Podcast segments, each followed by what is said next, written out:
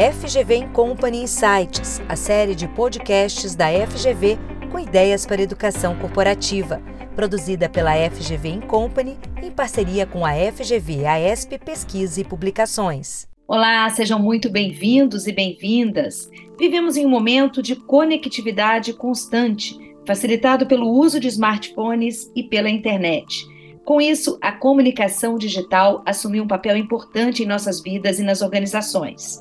Um estudo realizado pela Fundação Getúlio Vargas apresenta os pontos críticos da comunicação digital e mostra como a circulação de fake news, discursos de ódio, por exemplo, afetam instituições e mercados. No podcast FGV Company Insights de hoje, vamos falar sobre o avanço e as oportunidades da inteligência artificial. Para tratar desse assunto, eu converso com Renata Tomás e Vitor Piaia, que são professores da Escola de Comunicação, Mídia e Informação da Fundação Getúlio Vargas. Muito obrigada pela participação de vocês aqui, Renata e Vitor. Oi, Érica, é um prazer para a gente estar aqui. Muito obrigada pelo convite. Muito obrigado pelo convite. Claro. Renata, como que os processos relacionados à comunicação digital impactam a vida das pessoas, né, e das empresas? Do que, que exatamente a gente está falando?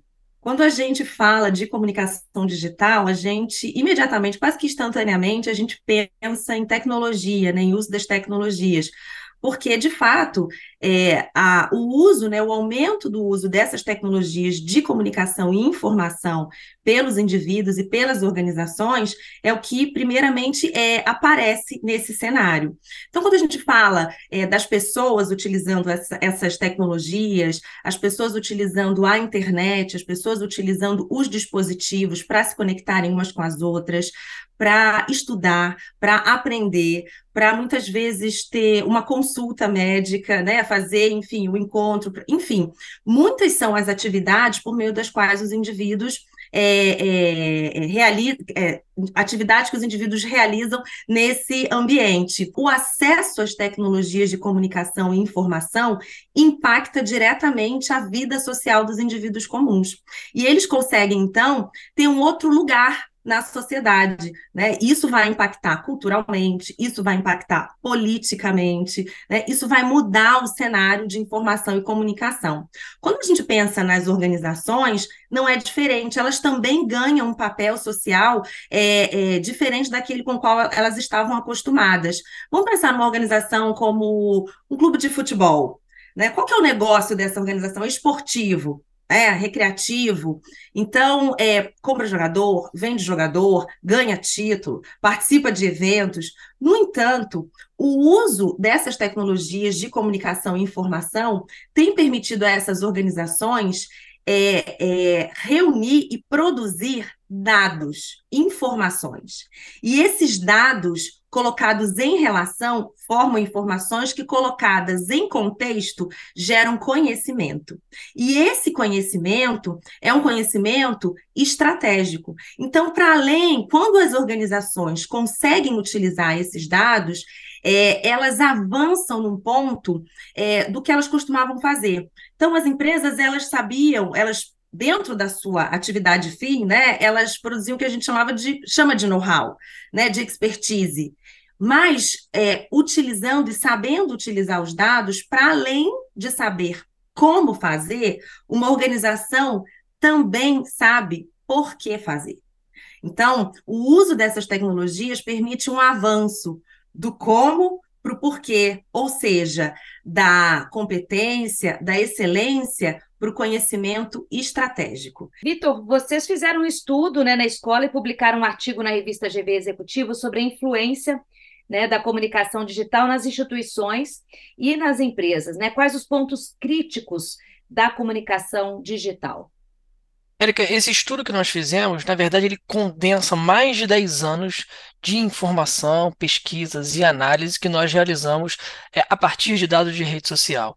E nesse tempo, que a gente conseguiu observar foi uma transformação muito profunda na forma como as pessoas constroem a realidade, como elas operam no mundo, como as empresas se posicionam, e a gente foi identificando vários fenômenos que foram acontecendo nos últimos anos e que parecem muito relevantes e que, de certa forma, desafiam pessoas, governos, empresas, organizações da sociedade civil nesse novo mundo que a gente está vivendo numa perspectiva de diagnóstico de pontos críticos que empresas uh, e cidadãos precisam prestar atenção, nós identificamos quatro principais processos.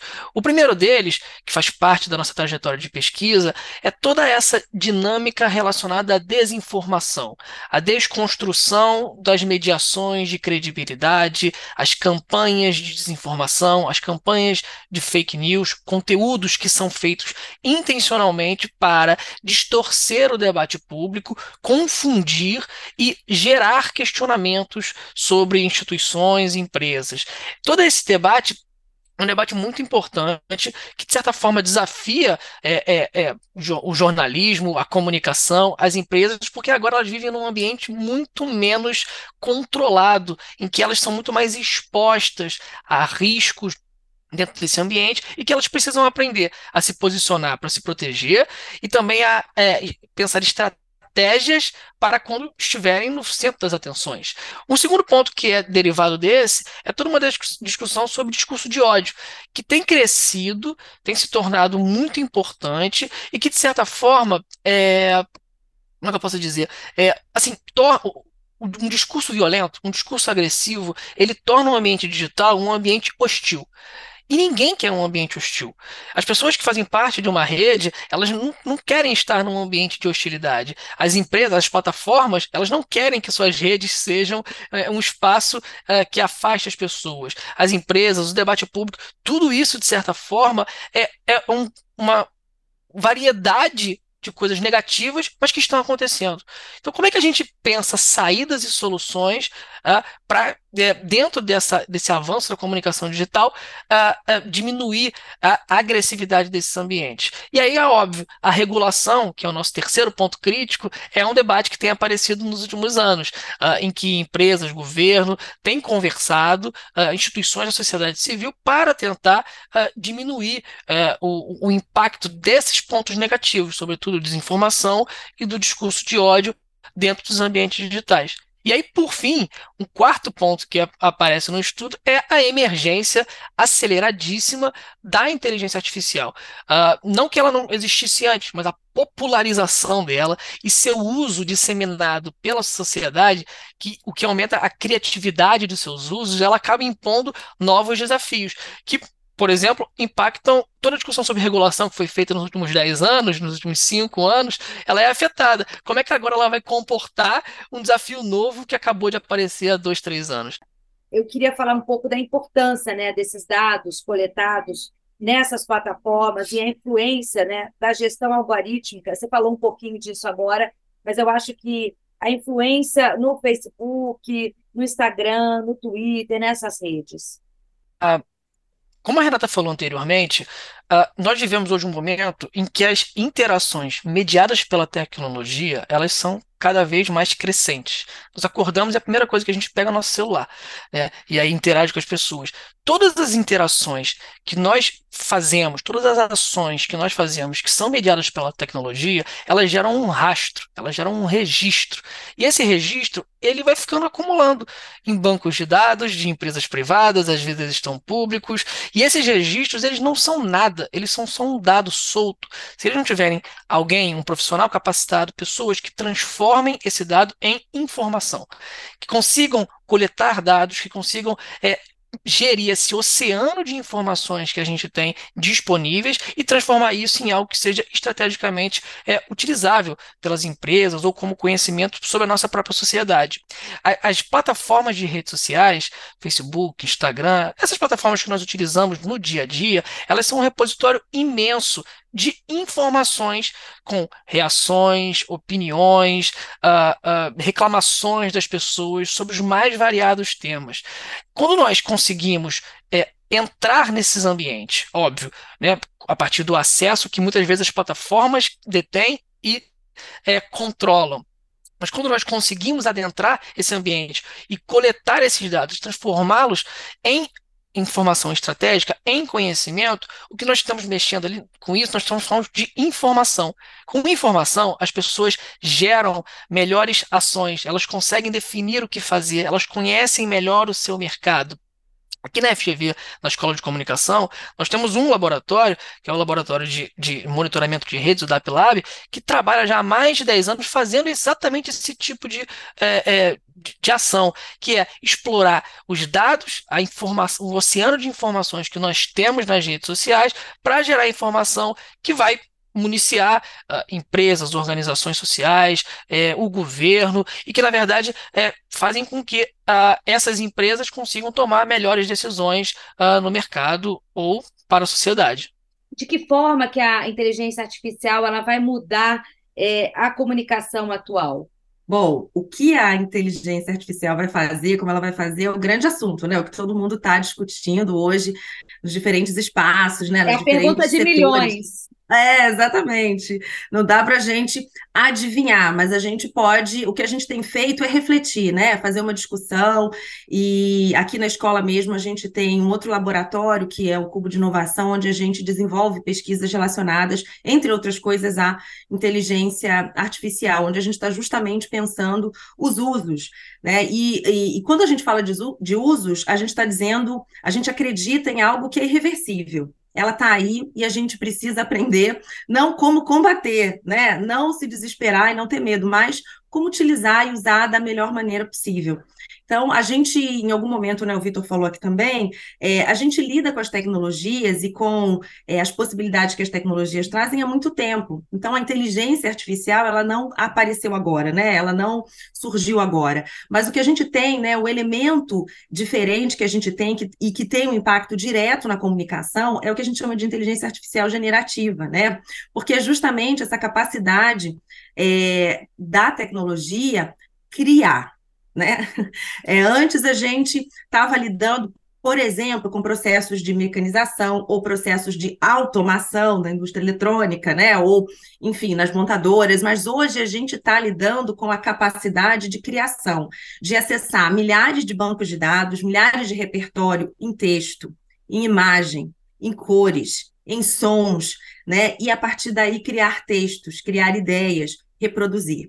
Então, é, isso traz muita vantagem, sem dúvida, né? Isso diminui nosso tempo, isso permite a gente passar por determinados processos, mas traz desafios porque a gente precisa, é, porque ela desafia o nosso próprio trabalho intelectual, né? Ela desafia a autoria, ela desafia um monte de coisa com a qual a gente está acostumada, né? E, e, e, que a gente acreditava que poderia dominar.